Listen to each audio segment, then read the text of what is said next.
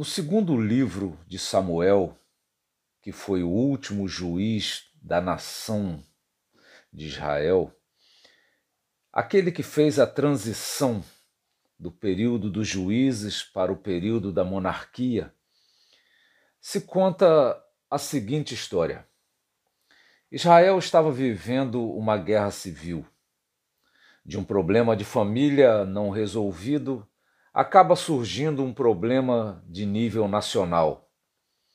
O filho do rei Davi, chamado Absalão, conseguiu apoio político para tirar o pai do trono.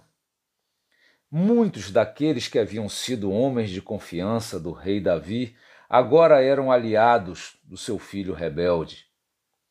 A situação se agravou de tal modo que ambos os exércitos se enfrentaram, mas como se fossem nações inimigas impiedosamente, exceto pelo fato de o rei Davi, como pai, dar ordens expressas para que poupassem a vida do filho traidor. Essa ordem não foi obedecida.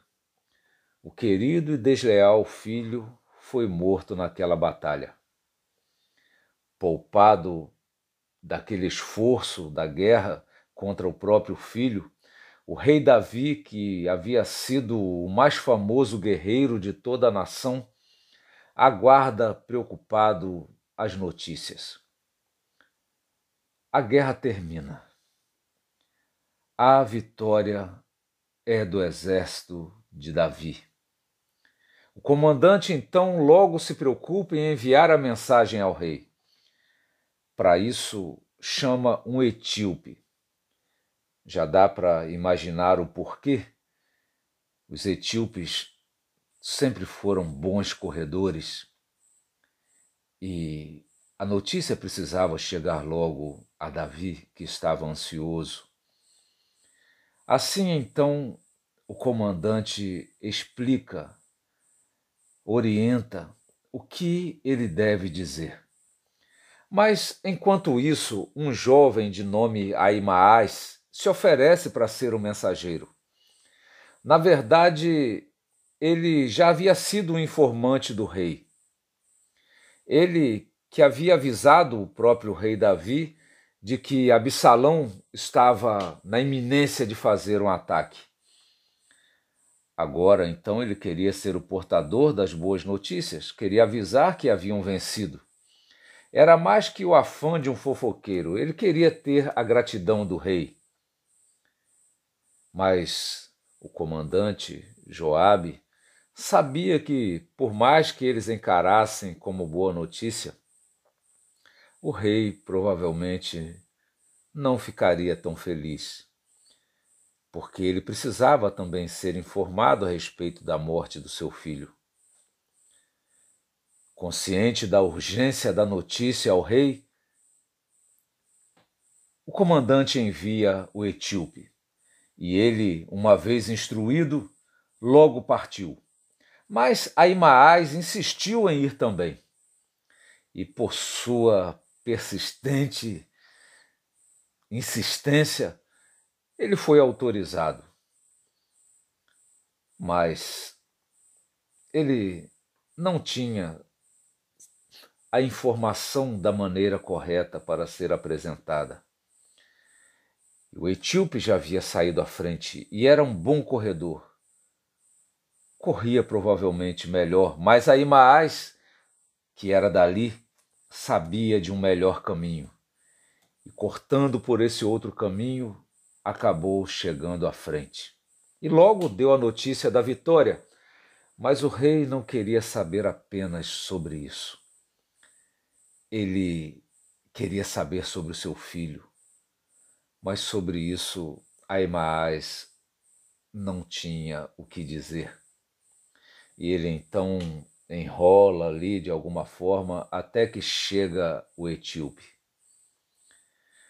Mas em Aimaas nós percebemos um certo tipo de pessoa, pessoas que correm para dar notícias, mas não têm o preparo para dá-las. Não são instruídos, não sabem estão mais preocupados em dar as notícias que estarem preparados para apresentá-las. Pessoas que querem o cargo, mas acham que não precisam de capacitação. Pessoas que querem a paz, mas não se preocupam em saber o seu custo. São os que querem ser aprovados sem fazerem por onde. Têm palavras, mas não têm conteúdo. Agora que o etíope chegou, o rei quer saber sobre o seu filho. E então ele é informado, de uma maneira bem diplomática, que o seu filho já não vivia. Numa poesia, William Blake escreveu: Fui andar pelo jardim do amor e o que vi não era o que eu pensava.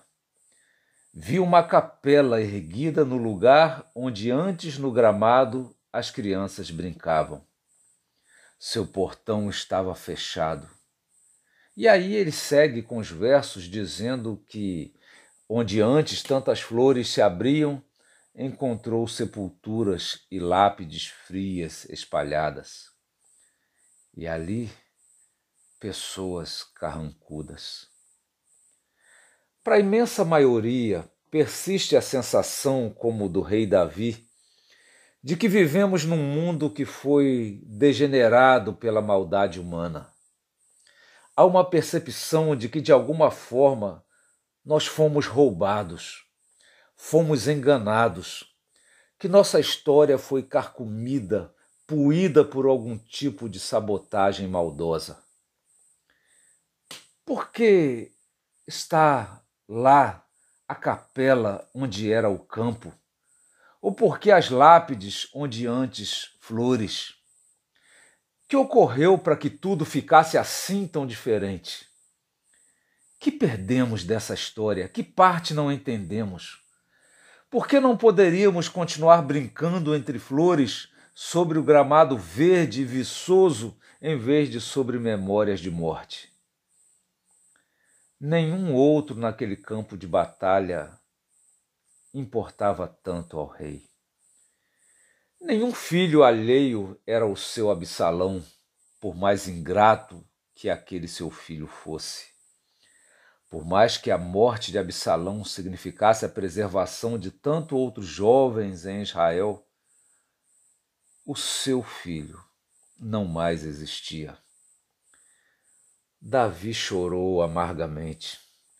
Para ser mais preciso, chorou escandalosamente, a tal ponto que, à medida que seu exército chegava, já ouvia à distância o seu choro por Absalão e se sentia desconfortável, como se nada mais importasse, como se sua luta para salvar o rei e salvar a estabilidade do reino não tivessem valor algum. Parece que só valia o seu filho Absalão, o seu filho rebelde, traidor, violento. Como ser humano, Davi podia chorar como qualquer pai de ambos os lados o filho perdido na refrega da guerra, mas como rei, o seu lamento precisava de limite. Se seu jardim perder a graça porque não mais poderia ver seu filho correndo por ele, o jardim de muitos, justamente por sua perda, poderia continuar florido e alegre. Davi precisava se alegrar com a alegria deles, e é preciso ser majestoso para, despeito de seu jardim devassado, sorrir pelos jardins alheios. Mas toda vez que se voltar para o seu jardim, não haverá mais sorrisos. Agora, semblantes pesados, arcados pela dor. Não por acaso. Onde não há mais crianças, onde não há mais inocência, não há mais alegria. Por que ali uma igreja junto às lápides? Porque onde se poderia buscar consolo e restauração em meio a tantas memórias confusas? Se não brotam mais alegrias ao redor, dentro dos templos que sejam suntuosos, ou das capelas, por mais simples e desbotadas que sejam. Ali brotam fé, brotam esperanças, brotam amor. E a razão provocada se sente desconfortável de tratar de um tema tão pesado. Mas não é essa a sina da filosofia? Adentrar a escuridão como a coruja e encarar as sombras que faz com que os demais se recolham? E se nas sombras a coruja vê uma réstia de luz, ela dela se afasta, não por medo, mas aqui, diante da luz, a filosofia sabe que naquele lugar sua visão não é necessária. Se essa luz venha de onde vier, seja da ciência ou seja da religião, luz é. E, portanto, ali já há salvação para o perdido.